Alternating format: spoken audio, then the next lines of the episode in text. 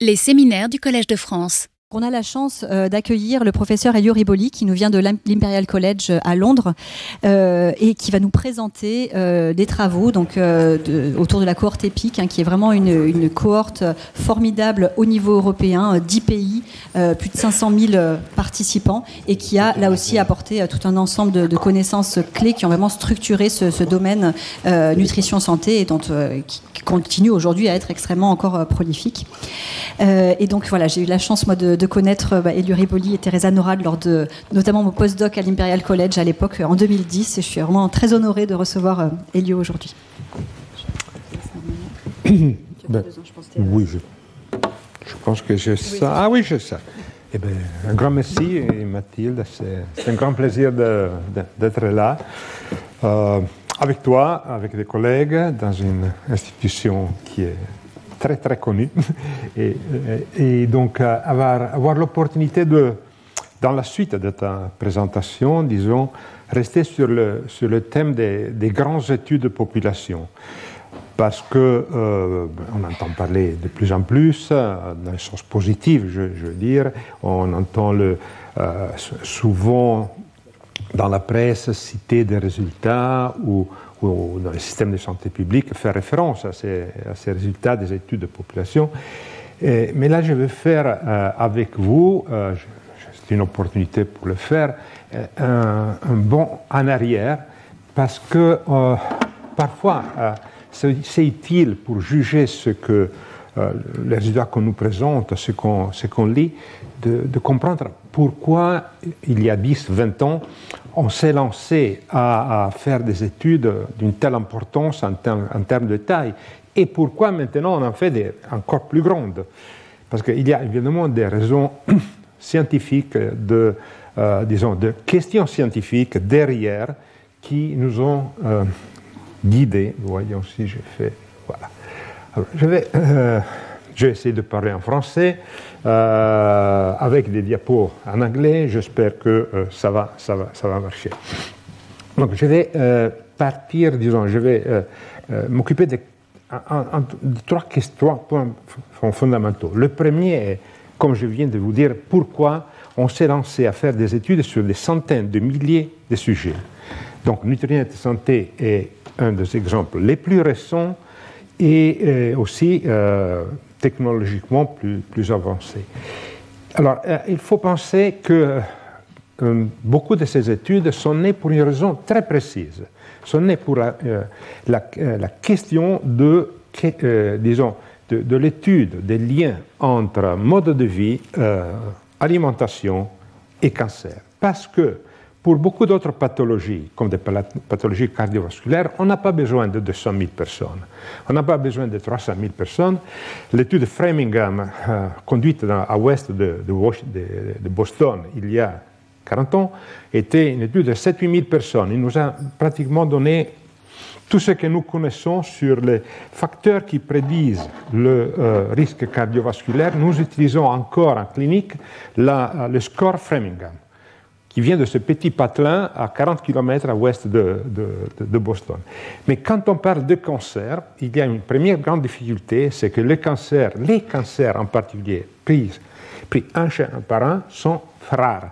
Donc il faut des grands nombres de sujets pour avoir un, un nombre suffisant de cancers après. Deuxième, on a, comment peut dire, une, euh, euh, on a une connaissance que l'histoire biologique qui, euh, qui, nous amène d'un individu sain à un individu qui a un cancer sous une forme clinique est très complexe et donc il faut un suivi. Euh, et là, je vais essayer de faire en courant euh, un siècle d'histoire en 40 minutes. Ne vous inquiétez pas. Donc, euh, personnellement, j'ai commencé à m'intéresser à la question nutrition et cancer euh, après avoir pendant des années travaillé sur les expositions professionnelles, les expositions aux substances chimiques dans l'environnement et, en milieu euh, industriel. Et, euh, vous, verrez, un peu pourquoi. C'était pour une question vraiment, question scientifique.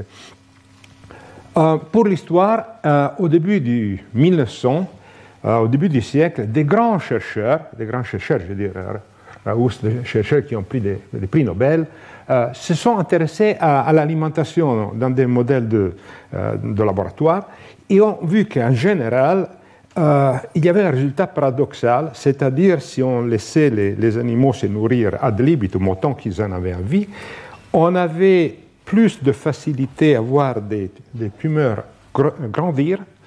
Euh, à l'époque, on ne savait pas encore comment causer une, induire un cancer. On, était capable de transplanter une tumeur d'une souris à une autre souris. Et la souris, la tumeur poussait mieux chez une souris très bien alimentée et poussait moins bien, ou du tout, dans une souris euh, euh, où on réduisait son apport alimentaire. La chose encore plus euh, étonnante est que si on induisait chez la souris une activité physique, parce qu'on avait déjà inventé il y a un siècle la petite roue qu'on mettait dans les cages des souris, donc on, mettait il y avait les souris avec la petite roue dans la cage, les cages sans roue, donc les, souris qui étaient sédentaires et les, souris qui pouvaient, pouvaient courir. Les souris, les souris, qui pouvaient courir avaient moins de cancer les souris qui, ne pouvaient pas courir. Tout ça s'est accumulé. Le, disons, le génie de cette recherche était euh, M. Tannenbaum, qui, au, milieu de la Deuxième Guerre mondiale, à Chicago, a créé une équipe qui a travaillé à l'Université de Chicago sur euh, des milliers et milliers d'animaux. Ben, évidemment, il y avait à l'époque moins de protection sur l'utilisation des animaux dans la recherche, mais c'est à l'époque assez, assez, assez, mérite. Voyons si j'arrive. Non, c'est ça. Et euh, Tannenbaum, par exemple, a été le premier à montrer qu'une alimentation euh, des, euh, des, rongeurs riche en graisse était euh, euh, favoriser la, euh, le développement de tumeurs mammaires chez des animaux qui étaient génétiquement sélectionnés pour avoir un risque plus élevé. Donc là, il n'y a pas de carcinogène chimique, il n'y a rien qui induit le cancer. Le seul risque de cancer est génétique et plus on donne de, de graisse dans l'alimentation, plus il y a de tumeurs. Il a fait des études après avec des milliers et des milliers euh, de, cancers, euh, d'animaux, publiés en 1953, Academic Press. Ce sont des choses absolument historiques. Et là aussi, il a approfondi la question de l'apport calorique, l'excès d'apport calorique par, euh, par, rapport à l'interaction là-dedans avec une substance estrogénique qui cause, euh, cause le cancer. On voit que plus l'apport calorique est élevé, euh, plus est haut le, disons, le nombre de cancers qui se, euh, qui, se, qui se forment chez les animaux. Tout ça a été assez bien étudié entre 1914 et, 2000, et 1950 55, mais après, c'est tombé un peu dans l'oubli. Pourquoi c'est tombé dans l'oubli? Mais Dans la recherche, souvent on dit que nous faisons ce que la technologie nous permet de faire. C'est très réductif. Mais la réalité est que euh, les Japonais euh, avaient, dans les années 30-40, euh, réussi à développer la technique pour induire des cancers avec, du goudron. Donc, ils étaient, avaient été les premiers à, à passer du concept qu'on prend une substance exogène, on l'applique sur un, animal de, laboratoire et, on cause un cancer. Et, de là, on a, découvert que plusieurs substances chimiques de différents types, induites soit par, voie orale, par injection, par application sur la peau, induisaient des cancers. Donc on a découvert, qu'on peut dire, une façon de travailler et, en parallèle, il y a eu des recherches, déjà c'était dans les années 60, euh, sur le fait que probablement le, virus euh, Human Papilloma Virus était lié au cancer du, col de l'utérus, que le virus euh, de l'hépatite B et de l'hépatite C était lié au cancer du foie. Donc on a rajouté les virus après grâce aux, Égyptiens qui nous ont laissé les hiéroglyphiques de, du petit bonhomme qui, fait pipi avec du sang, on sait depuis cette époque-là que l'infection du schistosoma est liée au cancer de, de la vessie. Et évidemment, on, est, on est à Paris, il y a l'Institut Curie, on sait que les radiations causent le cancer. Il y a eu déjà euh, Hiroshima, y a Nagasaki. Donc on avait des preuves énormes sur le fait que des substances chimiques particulières, certains virus, certains parasites et des radiations, certaines radiations causent le cancer. Qu'est-ce qu'elles ont en commun, tous ces quatre familles? Elles ont la caractéristique de causer des mutations de, l'ADN. Et donc, le paradigme scientifique adopté mondialement était les cancers est causé par des carcinogènes. Un carcinogène est un carcinogène parce qu'il modifie l'ADN. Quand on modifie l'ADN, on casse la machine, pour ainsi dire, et il y a une probabilité plus élevée que la reproduction cellulaire soit endommagée, donc que les, cellules qui descendent des, cellules qui ont été un ADN muté puissent créer you un clone, c'est comme ça on l'appelle, un petit groupe de euh, cellules modifiées qui peut pousser, grandir et devenir un cancer. Voilà. Et donc, dans tout ça, la nutrition, on n'avait absolument rien à faire. Parce que dans la nutrition, il n'y avait pas vraiment l'idée qu'en mangeant de, euh, des pâtes plutôt euh, que de la viande, il, il, puisse avoir des facteurs, pardon, des facteurs carcinogènes. Donc euh, l'idée que, l'idée que la, nutrition puisse avoir un rôle causal ou de protection dans le euh, cancer était jugée au mieux une hypothèse intéressante. Euh, mais moi, j'ai travaillé depuis 1983 à au Centre international de recherche sur le cancer de, de Lyon, de l'OMS à Lyon, et sincèrement, on disait que c'était it's a joke, donc c'était pas une chose sérieuse. Et même l'unité, que nous avions une unité de host factor, c'est-à-dire l'host factor, c'est le, le, il y a les carcinogènes et il y a l'être vivant, peut être une souris, un être humain. Alors, euh, en recherche, le host factor, c'est l'être vivant chez lequel le carcinogène agit. Et donc, la recherche le host factor était essentiellement centrée sur, euh, sur le fait que des carcinogènes peuvent se former de façon endogène, et c'est vrai, ou que euh, le système enzymatique peut nous défendre en éliminant les carcinogènes plus rapidement, ce qui est vrai. Mais euh, l'idée que quelque chose puisse tourner mal dans le système euh, physiologique et en soi-même, euh, disons, contribuer à l'apparition du cancer était scientifiquement refusée. Et, il y a quatre choses qui ont changé ce, cette, cette disons, cette unanimité euh, et on, commençait à faire penser que peut-être il y avait une face cachée de la Lune. La première est que euh, dans les années 80-90, euh, pour la première fois, on a commencé à voir des données sur l'incidence des cancers dans le monde. J'ai pris exprès une diapo de 1998 parce que j'ai des diapos de 2020 mais pour, parce que qui sont beaucoup plus précises. Et là, j'en ai cinq comme ça. Et ça, ça a été un petit peu un choc, parce que on, a été, ça sont des données d'excellente qualité qui viennent des registres de population du cancer et qui nous disent une chose extraordinaire.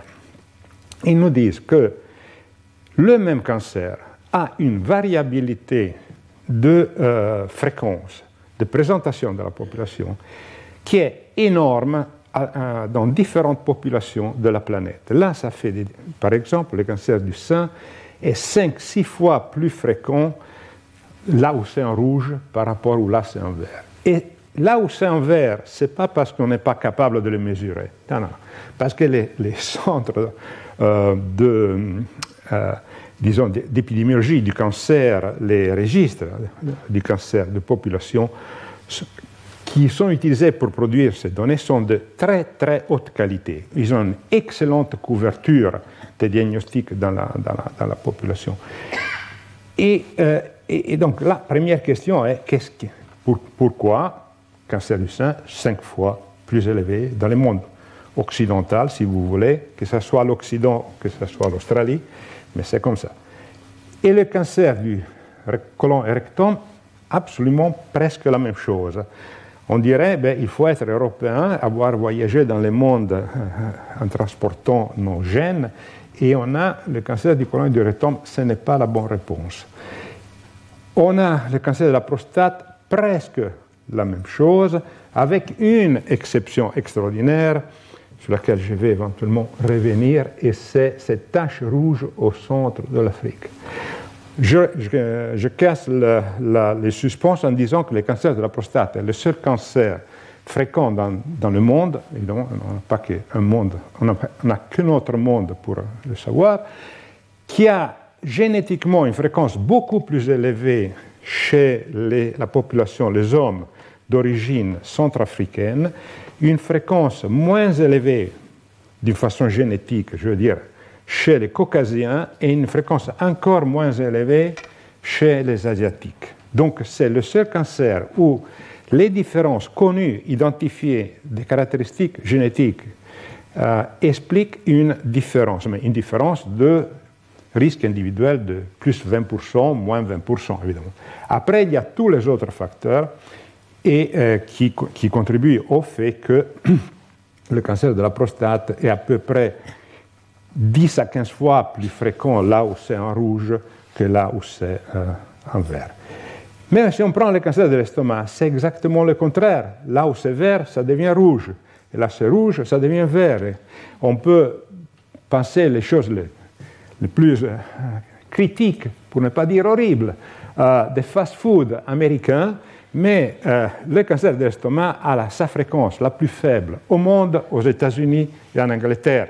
Donc, euh, il faut prendre acte que euh, quand on dit cancer, on dit des maladies différentes, qui ont des causes différentes et euh, pas tomber dans des automatismes.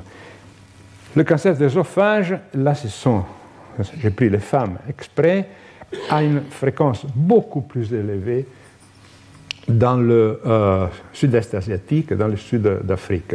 Euh, je me rends compte que je n'ai pas la, le diapo du cancer du foie, c'est pratiquement la même chose. Le cancer du foie est dix fois plus élevé aujourd'hui euh, en Chine et tout le sud-est asiatique, et ça, et ça va avec que en Europe, qui est qu'en France, et ça va avec l'hépatite B et l'hépatite C même si les choses sont en train de changer, on va y revenir parce que dans nos pays, l'obésité est devenue le principal facteur de risque du cancer du foie. Tout ça, c'était un choc parce que tout ce qu'on connaissait sur ces carcinogènes chimiques, physiques, etc., ne pouvait expliquer en aucune façon ces variations qui vont dans un sens et dans l'autre. Donc on ne peut pas dire c'est l'industrie qui cause tous les cancers parce que le cancer de l'estomac est beaucoup plus fréquent là où l'industrie, il n'y en avait pas du tout. Et, le cancer du, foie, pareil. Ça ne veut pas dire qu'il n'y a pas de, carcinogènes industriels. Ça ne veut pas dire qu'une explication seule n'explique pas tout. c'était ça, pour ainsi dire, la, bataille culturelle de l'époque. Alors on a vu ça, et il y a eu des premières études qui, de collègues, c'était il y a un demi-siècle, qui ont pensé de prendre des données de consommation alimentaire de population et des données d'incidence ou de mortalité et dire, ben, voyons s'il y a une corrélation géographique. il y en a plein. Il y a plein de corrélations géographiques qui ont suggéré euh, à l'époque que, par exemple, la, le risque de, cancer, là le cancer du sein, augmente avec avec la consommation de graisse dans la, dans la population. On peut tout simplement dire Ah, mais c'est évident, c'est parce que là, il y a des pays riches où il y a une différente histoire reproductive des facteurs, et là, il y a les pays pauvres, mais là, il y a le Japon. Alors, le Japon euh, a été l'exception dans les années 50, 60, 70, 80, 90, parce qu'il était un des pays avec le, taux d'incidence le plus faible du monde du cancer du côlon et du rectum et du cancer du sein, tout en étant un pays en pleine euh, explosion de développement euh, industriel. Donc, il y avait quelque chose dans les 180 millions de Japonais, qui sont en train de devenir de moins en moins, mais disons qui était extraordinaire. Euh, là, par exemple, c'est la consommation de viande avec euh, euh, l'incidence du cancer du côlon. Ça fait partie d'une thèse de doctorat de, à, Oxford avec Sir Professor Richard Dole, membre de la Royal Society, qui a découvert le, rôle du tabac dans le, cancer du poumon, et euh, Bruce Armstrong, qui est devenu après un des épidémiologistes du cancer les plus importants il était un jeune garçon qui faisait ces choses-là. Et, donc, qui, a dit, mais peut-être la viande a quelque chose à voir avec le cancer du côlon, mais ça n'avait pas de sens, disons, d'un point de vue de la connaissance biologique. Après, après, il y a toujours un après. Euh, euh, aux États-Unis, à la fin des années 70, il s'est passé une chose bizarre. Il y avait toute une série de chercheurs, comme moi, qui faisaient de l'épidémiologie, euh, de l'épidémiologie des facteurs d'environnement, et qui avaient conclu que 80-90% des cancers étaient dus aux facteurs d'environnement. Pourquoi? Parce qu'en faisant les différences entre là où il y en a plus et là où il y en a moins de cancers, et en étudiant, je n'ai pas, le temps d'entrer dans le détail, ce qu'on appelle les études de migration, c'est-à-dire les, Italiens que de l'Italie ont été en Australie, les, Chinois qui ont été aux États-Unis, les Japonais qui ont été aux États-Unis, par exemple. Ah, ils ont étudié les, variations de cancer dans la première génération, dans la deuxième génération. Et donc, en général on voit qu'au euh, bout de deux générations, les populations migrantes acquièrent la même incidence du cancer que les populations autochtones. Donc, même s'ils voyagent avec leurs valises et leurs gènes, ils ne laissent pas les gènes à la maison, euh, donc ils amènent avec eux les gènes, et avec le même euh, système génétique, ils, acquièrent l'incidence de cancer de la euh, population autochtone. Donc, c'était utilisé, c'est utilisé encore maintenant, comme un élément très très fort pour dire les facteurs d'environnement sont les facteurs qui dominent, qui expliquent ces variations. Fantastique. La question est, qu'est-ce que c'est un facteur d'environnement? Est-ce que c'est un carcinogène chimique ou est-ce que c'est un ensemble de facteurs? Nous venons d'entendre Mathilde Touvier nous en parler. Et là, il y a eu deux rapports qui ont, à l'époque, changé, vraiment, c'était en anglais on dit des milestones, ont changé la perception, on, s'aimait le doute. Un rapport, c'était le rapport de euh, Sir Richard, euh, Sir Richard Doll, euh, donc des Britanniques d'Oxford qui ont été appelés au secours par l'Institut national du cancer des États-Unis, qui a dit écoutez, ici on est dans une situation politique infernale parce qu'on nous dit qu'on ne peut plus boire l'eau, on ne peut plus respirer l'air, tout le cancer est dû euh, aux, facteurs chimiques. Euh, aidez-nous à comprendre qu'est-ce qui se passe. Donc, ils ont conclu qu'un tiers des cancers était, aux États-Unis était causé par le tabac, un, tiers des cancers était causé par l'alimentation. Ça, c'était le choc de l'année, évidemment, 1981. Et euh, un certain nombre de cancers étaient causés par des facteurs d'exposition occupationnelle, par par la pollution euh, atmosphérique, par des euh, virus, euh, par ceci, par cela, par l'utilisation de substances hormonales, mais que le gros était tabac, aliment, eux ils l'appelaient diet, ils l'appelaient même pas nutrition, ils l'appelaient diet. Et, et après venaient tous les autres. Donc, révolution. révolution suivie une année plus tard par le fait que l'Académie nationale des sciences des États-Unis publie, on l'appelait The Green Book, euh, on circulait avec le Green Book là, sur le, bras parce que, pour montrer qu'on l'avait lu. Et, donc, le Green Book qui dit euh, il faut revoir tout parce que la nutrition et l'alimentation, le euh, type d'aliments qu'on mange, mais aussi peut-être d'autres facteurs beaucoup plus complexes pourraient influencer le risque de cancer. Et euh, cela a stimulé plein de choses. A stimulé une première euh, vague d'études sur les causes du cancer, faite avec une méthode que nous appelons cas témoins. Certainement, Mathilde a déjà cité ça. Donc, c'est très pratique parce qu'on prend des sujets chez qui on vient de diagnostiquer le cancer, on les interroge, on, collecte des données sur leur histoire et on prend un groupe de témoins. Euh, en général, on dit de contrôle, mais euh, pour une raison bizarre, euh, l'association de l'épidémiologie de langue française, il y a 30, 40 ans, a, décidé qu'en France, il ne faut pas dire cas contrôle, mais il faut dire cas témoin, parce que cas contrôle est un, anglicisme. Donc en France, on les appelle les études cas témoins. Le, le, mot contrôle, si on rentre dans le Webster Dictionary, on dit mot français qui, qui veut dire contre-rôle dans un registre. Il y a, là, on met l'administration, combien on a dépensé, et là, on vérifie. Donc, le mot contre-rôle est un mot français pour les Anglais, mais un mot anglais pour les Français. Donc, ce qui fait que la France est le seul pays dans le monde qui ne dit pas case control studies. Mais en tout cas, les études sont les mêmes. Comme quoi, non? Donc là, euh, on s'est lancé sur ce qu'on pouvait faire. On a étudié l'alimentation de l'ésophage, par exemple, dans le Calvados. On a trouvé que la consommation de fruits et légumes était protégée contre le cancer.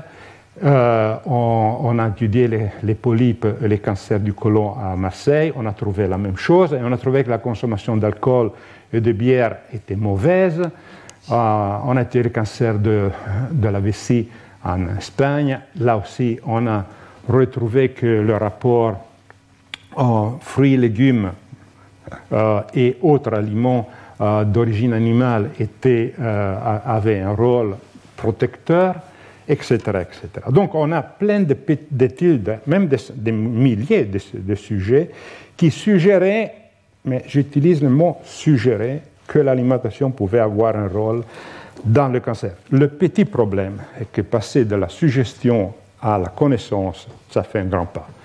Parce qu'on peut, comme disait euh, Mathilde, on peut parler d'association, mais nous sommes intéressés à découvrir des effets.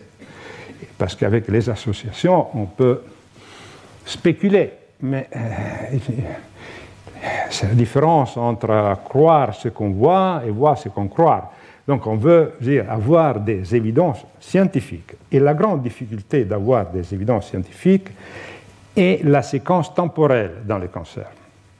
En 1990, j'ai eu la chance, donc, on m'a demandé de euh, prendre, euh, d'accepter un rôle qu qu qui était défini à l'époque d'une tentative de suicide professionnel, c'est-à-dire Euh, de devenir responsable du programme nutrition et cancer parce que la plupart des collègues pensaient que c'était une perte de temps totale. Donc, je reviens sur euh, ces, causes du cancer. La question fondamentale n'était pas qu'est-ce qui est associé au cancer, mais qu'est-ce qui cause le cancer, parce que c'est ça qui nous intéresse nous voulons connaître mieux ce qui cause le cancer, parce que si on connaît les causes, on peut les modifier. On a bien démontré que le cancer du poumon est causé essentiellement par le tabac. Le cancer du poumon a fait comme ça comme incidence chez les hommes et a fait comme ça après que dans les années 70-80, la consommation de tabac chez les hommes a diminué je laisse tomber le fait que ça continue à faire comme ça chez les femmes. Donc maintenant, on a, euh, on a en Angleterre, par exemple, on a atteint l'égalité homme-femme. On a le même nombre de cancers du poumon chez les femmes que chez les hommes depuis 2-3 ans. Parce que, pour des raisons très complexes que nous sommes en train d'étudier, le même message n'a pas eu le même effet. Mais ça, c'est une, déviation. Mais là, on connaît la cause. Il y a une cause connue. Il y a 40-50 carcinogènes dans la fumée de tabac. On sait que ça marche comme ça. On sait que si on enlève l'asbeste de, l'environnement, on aura moins de mésothélium. On sait que si euh, on élimine l'exposition à l'human papilloma virus, on n'aura presque plus de cancer du col de l'utérus. On sait que si on réduit la, prévalence des hépatites B et C, on, aura une réduction, comme on a eu, extraordinaire de l'incidence du cancer du euh, foie, etc., etc., etc.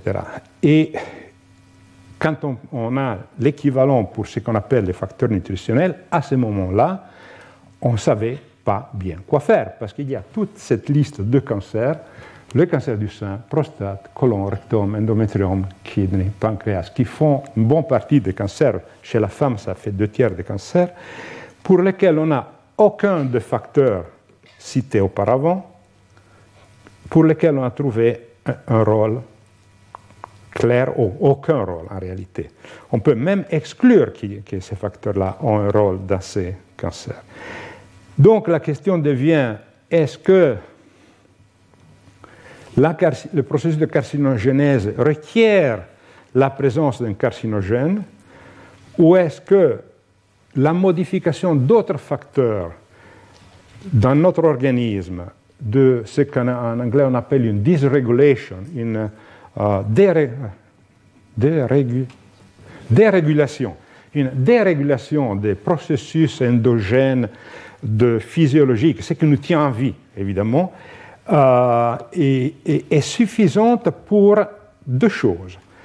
Euh, sélectionner des cellules qui spontanément ont des mutations. Alors maintenant, il y a des études publiées dans Science depuis quelques années dans des chercheurs extraordinaires qui ont, vu que euh, il y a une fréquence spontanée de mutation, qu'il euh, y a des systèmes d'identification de de dans nos cellules de mutation, de réparation de l'ADN et de euh, transmission de l'ADN d'une façon intègre. Donc on corrige, c'est comme un livre dans lequel on, voit une faute de frappe, et il y a quelqu'un qui, arrive à dire, il y a une faute de frappe, il y a deux possibilités, on, arrache la page et on la jette, ou on a euh, une capacité de corriger ce mot avec la faute et on, continue à reproduire le livre avec, sans la faute de frappe. Parce que les erreurs de, mutation d'ADN sont des fautes de frappe dans le livre de notre, euh, de notre ADN. Et, donc ça, c'est une possibilité. Et l'autre possibilité, c'est qu'il y ait des facteurs qui ne nécessitent pas de, de mutations, mais qui modifient, disons, la croissance, le développement des tumeurs. À quoi on a pensé? Ben, On a pensé au sujet, euh, euh, disons, euh, on a pensé à toute une série de choses qui étaient impensables il y a 20 ans, c'est-à-dire on a pensé que l'obésité, l'activité physique, la croissance très rapide en jeune âge et la taille à un âge adulte puisse être euh, associé avec le risque de cancer, euh, des événements pendant la vie fétale, des modifications de, euh, dans l'équilibre métabolique. On a pensé à ça parce qu'il y avait des petites études qui nous ont fait penser à ça. Il y avait une étude en, Suède où on a fait le lien. c'était une étude Karolinska Institute. On a fait les liens entre les hospital records des femmes qui ont eu des problèmes de euh, grossesse pour des carences de progestérone estrogène et les filles de ces femmes, 40 ans plus tard, avaient une incidence de cancer du sein plus faible. Donc on a dit, les femmes nées chez une mère où il y avait une carence d'estrogène et progestérone en utérus ont un risque plus faible. Comme on pense que euh, l'environnement maintenant a changé, il y a des niveaux plus élevés d'une façon spontanée, voilà, euh, ça veut dire que peut-être le cancer du sein commence en utérus. Euh, où il y avait de, il y a toutes les études, euh, maintenant il y en a des dizaines, qui montrent que la taille est liée à la probabilité d'avoir un cancer et d'avoir une maladie cardiovasculaire, en sens opposé. Plus on est haut, plus est élevé le risque d'avoir un cancer et d'en mourir, plus on, est haut et plus faible est le risque. Dans EPIC, c'est à peu près 20% pour ceux qui font 1m85, 80-85 par rapport à 1m60, il y a un risque de. Euh, il y a 20% de plus de probabilité d'avoir un cancer et il y a 25% de probabilité de moins d'avoir une, maladie cardiovasculaire. On pense que tout ça est lié aux, hormones de croissance. Et on pensait, et, maintenant on l'a même démontré, et donc je veux dire, il y a, des choses très très complexes euh, derrière tout ça euh, qui nécessitent une étude de cohorte. Comme Mathilde l'a décrit, qu'est-ce que ça veut dire? C'est-à-dire qu'il faut prendre des dizaines, des centaines de milliers de sujets, il faut avoir leur collaboration, leur participation, leur euh, bienveillance, euh, collecter beaucoup de données, le mettre à côté, euh, collecter des échantillons de son, faire un suivi, utiliser les biomarqueurs pour mieux comprendre les expositions, utiliser des biomarqueurs qu'on mesure dans le son pour mieux comprendre les facteurs de risque et arriver vers euh, le diagnostic de la maladie et voir ce qui différencie ceux qui vont avoir la maladie et ceux qui ne l'ont pas. Mais en se mettant dans l'échelle du temps qui va du facteur de risque à la maladie pour faire une différence entre facteur de risque et cause. Et c'est comme ça que euh, je me suis retrouvé dans la situation qu'on peut dire très euh, particulière, euh, right place at the right time, de proposer de faire une étude de ce type à niveau européen et petit à petit, petit à petit, les collègues des dix pays nous ont rejoints. il y a toute une histoire qui, qui prendrait beaucoup de temps, mais euh, j'ai, disons, construit l'étude épique euh, grâce au fait qu'il y avait toute une série de collègues qui avaient des idées comme la, mienne, qui avaient se posaient les mêmes questions scientifiques, qui avaient commencé d'un côté ou de l'autre à, réfléchir, à faire quelque chose. Et euh, je veux souligner que l'étude épique est née en France, parce qu'elle est née, disons, à Lyon, où le, le, centre de recherche sur le cancer de l'OMS est basé, et, grâce au fait qu'il y avait déjà l'étude E3N, Mutuelle Générale de l'Enseignement National, la cohorte, qui commençait à Paris avec Françoise, Clavel. Donc on a, on, a, on, a commencé, on a été vraiment tout à fait au début. On s'est lié aux collègues de Cambridge, qui étaient très, très intéressés à l'idée, des collègues de Malmo, où j'avais commencé à travailler quelques années plus tôt pour voir les faisabilités d'une étude de, prospective, aux collègues de Milan, qui avait commencé une petite étude sur, petite étude sur 10 000 femmes, à l'époque ça, devenait petite, euh, pour étudier les cancers du, sein, et, toute une série de collaborations avec l'Espagne, avec la France, etc., sur des études cas témoins euh, euh, et, sur la nutrition. Il y a des collègues qui ont évidemment qui ont été clés, qui ont pris le courage à demain pour se lancer dans quelque chose qui aurait donné des résultats pour, certains entre eux, beaucoup après leur euh, l'âge de retraite. Donc, certains de ses collègues ont lu les résultats d'EPIC après avoir s'être retirés, ou ça va, retiré, je ne parle pas d'âge de retraite, pardon. euh, et, donc, on a, inclus un demi-million de, de sujets pour à peu près 400 000, un peu plus, on a collecté, en plus de données que vous avez vues, euh, Mathilde était très semblable, on a collecté donc euh, des échantillons de sang.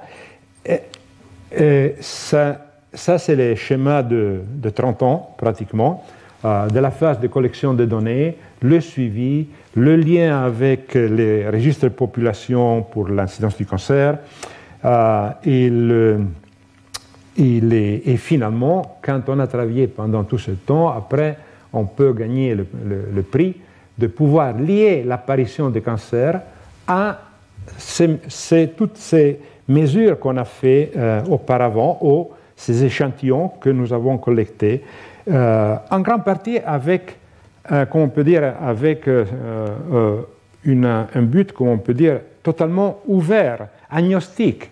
je, me souviens quand je présentais cette idée la première fois au conseil scientifique du Centre international de gestes sur le cancer, la critique principale était vous n'avez pas une hypothèse a priori.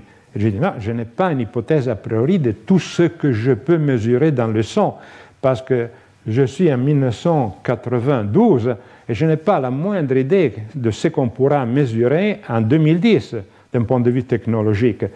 Imaginez-vous que la critique principale était que c'était une perte de temps ridicule de stocker de l'ADN, parce que qu'est-ce que vous allez faire avec l'ADN Ça ne sert à rien. Je veux dire, on n'a pas la technologie pour faire des mesures dans l'ADN. Seulement euh, dix ans après, il y a eu la révolution de la technologie de la euh, génomique qui, permet de, maintenant de, de, mesurer des centaines de milliers de variations génétiques à des prix de 50 dollars par, par sujet. Donc, je veux dire, et, c'était, amusant. Euh, donc on a, créé une grande banque biologique à Lyon pour euh, la moitié des échantillons de chaque participant, parce que ça c'était très, comme on peut dire, collaboratif et démocratique, et chaque, chaque centre qui collabore a l'autre moitié des échantillons, de façon que si quelque chose se passe, euh, on a quand même une possibilité de continuer. Euh, à l'époque, à Lyon, on a construit ce, centre, qui est, ce bâtiment qui est toujours là, qui est toujours là, 150 cours Albert Thomas, et c'est la banque biologique de, de PIC. On a dit un certain temps, pas seulement aux échantillons, mais à la question que citait euh, euh, Mathilde avant, la complexité de mesurer l'alimentation. L'alimentation, si chacun de nous fait une pause de 30 secondes et dit Qu'est-ce que j'ai mangé la semaine dernière? Panique, évidemment. Si, euh, si, on essaie de se rappeler de exactement ce qu'on a mangé, des quantités, etc. Donc on a eu des années de travail pour euh, identifier de, des, techniques, des techniques euh, de rappel, des techniques de photographique, des techniques de euh, identification de l'aliment, d'identification des portions. Donc on a passé réellement 7-8 euh, ans centrés sur comment mesurer le mieux possible quelque chose qui est d'une façon intrinsèque, presque euh, non mesurable. En, statistique, on appelle l'alimentation, la quantité d'un aliment mesuré, on l'appelle une variable latente. Variable latente, c'est que par définition, ne peut pas être mesurée. Donc on peut seulement l'approximer. On essaie de l'approximer le mieux possible. Une des raisons de faire l'étude épique, c'est qu'en Europe, on mange des choses différentes. Et euh, euh, avec un parallèle très, très forcé entre une étude de, laboratoire chez des animaux de labo et une étude d'observation chez l'homme, si on a des sujets qui mangent des choses très différentes, on aura plus de d'opportunité après de euh, la fréquence de cancer chez les grands mangeurs de fromage et ceux qui ne mangent pas de fromage. Les grands mangeurs de, euh, de bacalao, de poissons séchés et salés, et les non-mangeurs de, de poissons séchés et salés. Et donc, c'est pour ça que les centres en Europe avaient été choisis, c'est une des raisons, nord, sud, est, ouest. Une première chose qu'on a fait, c'était euh, de voir si nos données, ça c'est il y a 20, ans à peu près, est-ce que vraiment cette variation est, vraie ou c'est seulement dans les dépliants publicitaires des agences hein, qui vous disent allez manger là-bas euh, parce que si vous allez en Espagne, il y aura plein de poissons. Euh, alors euh, là, on a fait, ce sont cinq diapos qui vous montrent le cercle, c'est la moyenne européenne dans nos données, et rouge pour les femmes et noir pour les hommes, c'est combien la consommation dans ce pays est différente par rapport à la moyenne. Donc on a vu que les Italiens consomment de l'huile d'olive, on l'a vu tout à l'heure avec Mathilde, on, a découvert que les Italiens mangent des pâtes. Euh, et euh, on a découvert qu'ils mangent beaucoup de fruits, mais qu'ils mangent très peu de pommes de terre par rapport à, la moyenne européenne, qu'ils euh, ne consomment pas beaucoup de beurre et ni, de margarine à l'époque au moins, et qu'ils n'aiment pas beaucoup le thé. Ce n'est pas, pas, leur tasse de thé, disons. Et on a découvert qu'en Espagne, comme prévu, c'est une des consommations de poissons les plus élevées d'Europe, d'huile d'olive, des légumes, mais ils préfèrent les légumes aux pâtes. Vous voyez, euh, ça veut dire qu'il n'y a pas une seule alimentation méditerranéenne, il y en a plusieurs. Et euh, ils euh, ont une consommation élevée de fruits, comme c'est prévu. Puis on a vu que les Allemands mangent du beurre, et, euh, et, des jus de fruits, du beurre et des jus de fruits, et ils mangent aussi des saucisses allemandes, process meat, ce qui est... Euh, et, finalement, là, on a fait la grande découverte qui nous a failli le prix Nobel de voir que les Anglais boivent du thé. Donc, mais d'une façon évidemment remarquable. Et même, nous avions une cohorte, en Angleterre, on a 60 000 health dont une grande partie sont végéta euh, euh, végétaliens. Et eux aussi, euh, ils, aiment bien le, thé, mais ça c'est. Et ne mangent pas de viande. Donc, tout ça, on l'a en plus corroboré avec les marqueurs biochimiques. Donc, par exemple, le lycopène est le principal caroténoïde qui est dans les tomates. Donc si vous mangez des tomates, vous aurez du lycopène. Et, on, voit comment les taux de lycopène sont plus élevés dans, la Méditerranée, sont beaucoup plus faibles dans le nord de l'Europe, ce qui conforte évidemment les données qu'on avait sur la consommation de tomates. Et, on voit là comme euh, cet acide à longue chaîne, il pentanoïque acide, qui vient essentiellement du poisson et des produits d'origine marine, avait euh, une concentration sanguine très faible à, Oxford, très élevée, parce qu'ils sont, euh, à Oxford, c'était des végétariens ou non-meat eaters, et euh, très élevée dans le nord de l'Europe, Danemark, Malmö, Ouméa, Cambridge, North of Spain, c'est-à-dire là où nos données nous indiquent que la consommation de poissons était vraiment fréquente et, et élevée. Et donc on a mis tout ça dans une base de données qui à l'époque a demandé la construction d'une pièce spéciale avec un système euh, euh, d'air conditionné particulier, une cinquantaine de boîtes de mémoire, de disques, etc., et qui maintenant rentre dans un ordinateur. C'est le progrès. Et voilà. Donc là, il est euh, midi. Je devrais terminer ma présentation et j'ai quelque chose en plus, mais je ne sais pas si vous avez le, temps et la patience de 10 minutes. OK. Donc tout ça, c'est le pourquoi. Est-ce qu'on a, euh, est-ce qu'on, que tout ce travail énorme, euh, pour lequel je veux dire, EPIC a été financé exclusivement par des fonds publics, 50% par l'Union européenne, par un système de co-financing, et 50% par les euh, ministères, euh, les, centres de recherche sur le cancer des différents pays. Euh, nous avons été approchés plusieurs fois par des industries alimentaires et nous avons toujours catégoriquement refusé mm, leur aide financière parce qu'on a, on a pensé que dans une entreprise pareille, pour, être, pour parler de gros sous, 35 millions de coûts, vous savez, entre nous, euh, vous savez qu'il y avait euh, avant de l'euro. Euh, c'était l'euro en version bancaire qui après a été transformé en euro en version monnaie. Voilà. Donc là, cette étude a coûté, sur l'échelle de 15 ans, une trentaine de millions d'euros, et dont la moitié payée localement par les pays, mais la moitié par l'Union européenne. Euh, les études qui sont venues après, qui ont fait la même chose, ont, coûté beaucoup plus, parce que là, nous avons eu une quantité gigantesque de travail euh, volontaire. Euh, donc, en partant de, ce qui est euh, facile, la première chose est voir si on retrouve ce qui avait déjà été trouvé. Alors là, on a regardé sur le tabac et l'alcool dans le cancer des voies aérodigestives supérieures, quelque chose sur lequel j'avais travaillé beaucoup au Centre de recherche sur le cancer de Lyon.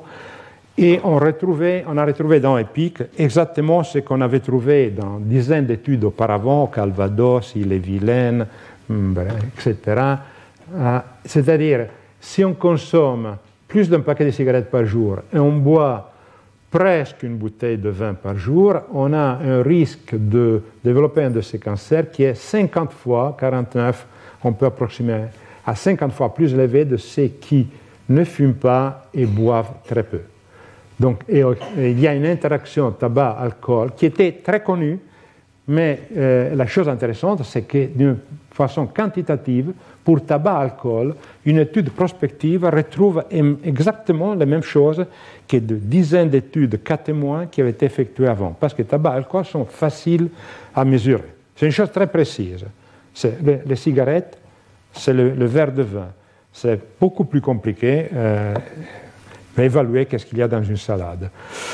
Euh, et là, c'est quand on arrive aux salades. C'est-à-dire, dans les mêmes cancers, on trouve qu'une fois qu'on a tenu compte de du tabac et de l'alcool, consommer plus de fruits et euh, de, légumes euh, réduit de à peu près la moitié le risque d'avoir un cancer, de, ces cancers.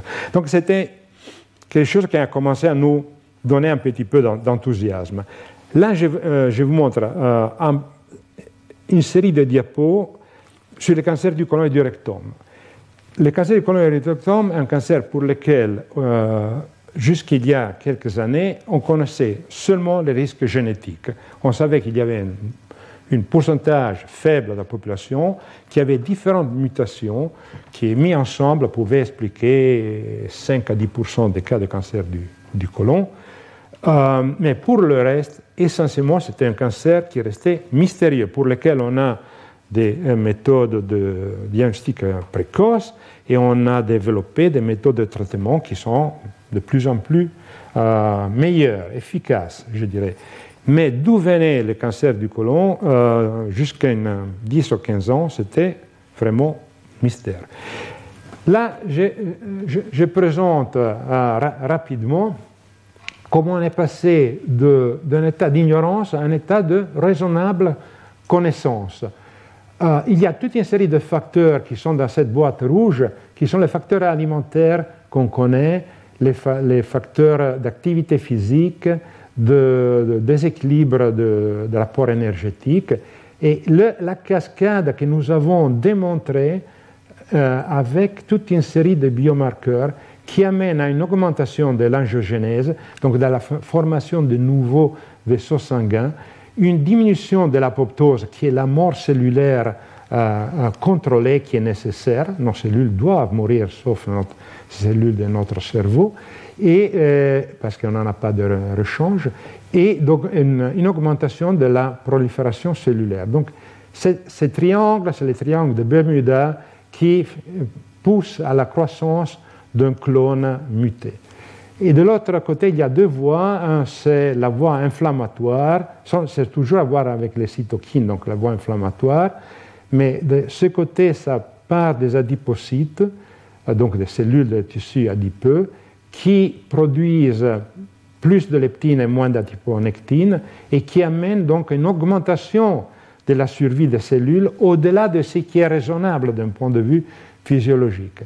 Et là, c'est ce qu'on appelle l'inflammation chronique, avec une augmentation de l'interleukine 6 et interleukine 1 bêta et, la modulation, là la flèche est, euh, devrait être dans l'autre sens, excusez-moi, du tumor necrosis factor alpha. C'est un facteur principal qui indique des processus de, euh, chronique. C'est le facteur principal qu'on traite pour l'arthrite rhumatoïde, par exemple. Donc tout ça rentre dans un, vortex d'inflammation euh, qui a un effet sur la survie cellulaire. Tout ça rentre dans une cascade qui a à faire avec l'angiogénèse.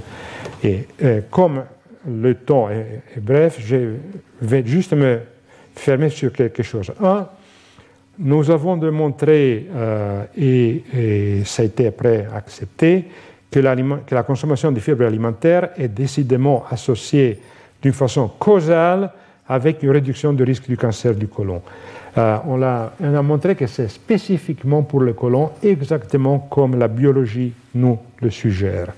Et donc, une consommation de 30-35 grammes de fibres par jour est associée avec une réduction de la moitié du risque de développer un cancer du côlon par rapport à une consommation plus faible.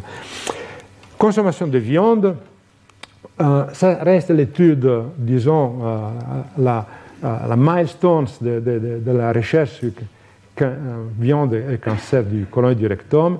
Les viandes, donc les charcuteries, surtout quand on parle de charcuterie ici, on parle de charcuterie style italienne, c'est-à-dire les, morceaux de viande salée. Hein, hein, parce qu'en France, on utilise charcuterie comme un type de gastronomie. Là, c'est viande conservée par salaison, viande fraîche, augmente le risque euh, de cancer, plus augmente la consommation, tandis que la consommation de poissons est associée avec une réduction. Cela explique beaucoup de choses, explique que le Japon, où on ne, mange, pas de, tout de viande de, euh, mammifères, qu'on ne mangeait que du poisson. Et ça, c'est maintenant catégorie 1 et catégorie 2 dans les carcinogènes euh, du Centre international de recherche sur le cancer. Est-ce qu'il faut être végétarien? Ben, Il y a plein de raisons pour l'être, mais il faut aussi calculer que là, c'est un risque de, un tout petit risque, 1,2. Donc c'est un facteur qui rentre. Il faut, nous, nous, nous entrons maintenant dans cette conception que ce n'est pas comme le tabac. Le tabac est un facteur très important qui tout seul cause beaucoup de dommages. Ici, on est dans des dizaines et des douzaines de facteurs qui s'accumulent. L'obésité, oui, l'obésité est un facteur de risque, surtout si on prend en compte l'obésité abdominale, parce que soit chez l'homme que la femme, c'est l'obésité abdominale qui est liée à une augmentation du risque du cancer du côlon. Et là, on rentre dans la complexité du syndrome métabolique, parce qu'on passe d'une vision, euh, euh, disons, singulière et, séparée d'un facteur, un effet, un facteur, un effet, sur plusieurs facteurs rentrent ensemble, modifient notre équilibre métabolique, surtout en modifiant la sensibilité cellulaire à l'insuline, donc il faut plus d'insuline pour utiliser les, sucres. Et là, c'est le point de départ du déréglage.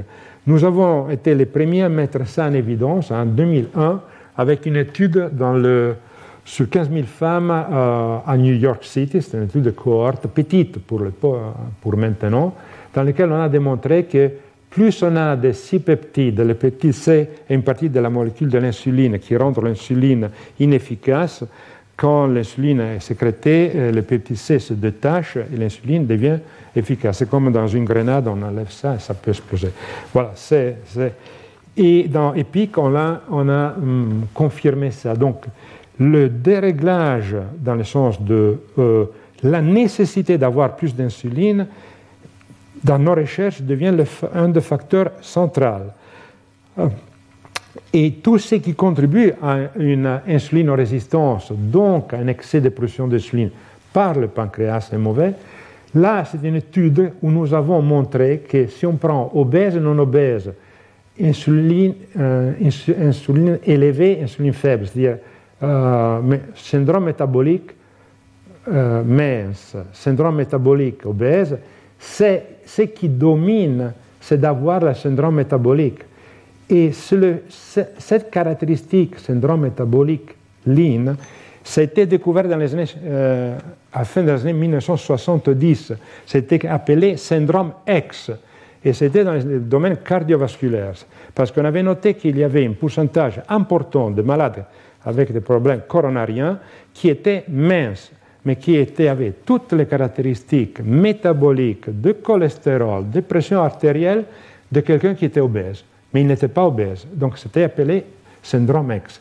Ça veut dire que l'obésité est un facteur qui amène au déréglage de notre système métabolique, mais après il y a l'activité physique et après il y a l'alimentation.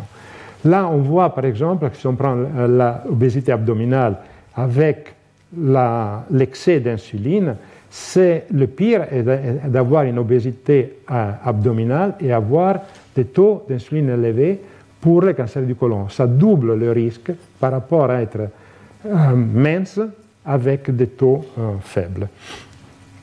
là, on, avait publié cette étude, on montrait que pour le cancer du côlon, les mêmes facteurs de risque que euh, ce qu'on trouve normalement pour euh, les maladies cardiovasculaires était valable, c'est-à-dire un cholestérol HDL élevé et associé avec un risque diminué. Des triglycérides euh, élevés sont associés avec un risque de cancer du côlon augmenté. On vient, d'autres collègues viennent de faire des études génétiques sur des variantes génétiques qui apportent avoir plus de cholestérol euh, HDL et plus de triglycérides, on trouvait la même chose. C'est-à-dire qu'il y a derrière quelque chose, un point de convergence entre le métabolisme du cholestérol et le euh, risque de cancer qui est euh, en train d'étudier. Je saute ça. L'inflammation.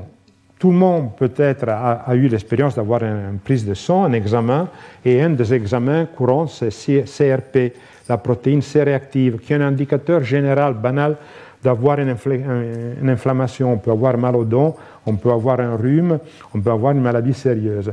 Et nous trouvons que les taux élevés, mesurés une fois dans la vie, de euh, protéines C-réactives euh, prédisent une augmentation de 50% euh, du risque de cancer du côlon et du rectum. On trouve que les taux oxydatifs dans les sang, c'est un examen du sang dans lequel on, teste la capacité totale oxydative du sang. Donc c'est dans l'histoire des radicaux libres prédit une augmentation du cancer du côlon et du rectum. Et euh, donc on retombe là sur cet ensemble où d'une boîte noire où on voyait que d'un côté, tout simplement, on, avait, on demandait au sujet euh, qu'est-ce que vous mangez? Est-ce que vous euh, pratiquez un peu d'activité physique? Et, et, donc, on regardait le risque de cancer. À une boîte ouverte dans laquelle on a des biomarqueurs, on a une séquence biologique qui va d'un facteur comportemental à des variations mesurables de chemin biologique qui nous expliquent pourquoi cet ensemble de facteurs augmente le risque d'avoir un cancer du côlon. Donc on arrive, et avec ça je termine, on arrive à passer d'une des recommandations qui sont données sur la base de d'associations statistiques, euh, etc., à des recommandations pour tout ce qui est en vert est bon, tout ce qui est en rouge est mauvais, euh, pour prévenir le cancer du côlon, qui sont basées élément par élément sur des études spécifiques qui ont trouvé des chemins physiopathologiques spécifiques. Avec euh, la complexité pour notre tête à comprendre que chacun de ces facteurs apporte une petite différence, mais que l'ensemble des facteurs, si on les met tous ensemble, explique pourquoi le cancer du côlon et du rectum chez les Japonais d'il y a euh, des années 50 avait une incidence de 5 pour 100 000 sujets par an, et maintenant une incidence de 50 pour 100 000 sujets par an. Euh, et la même chose dans certains pays de l'Europe du Sud, où l'incidence du côlon a augmenté de 10 fois.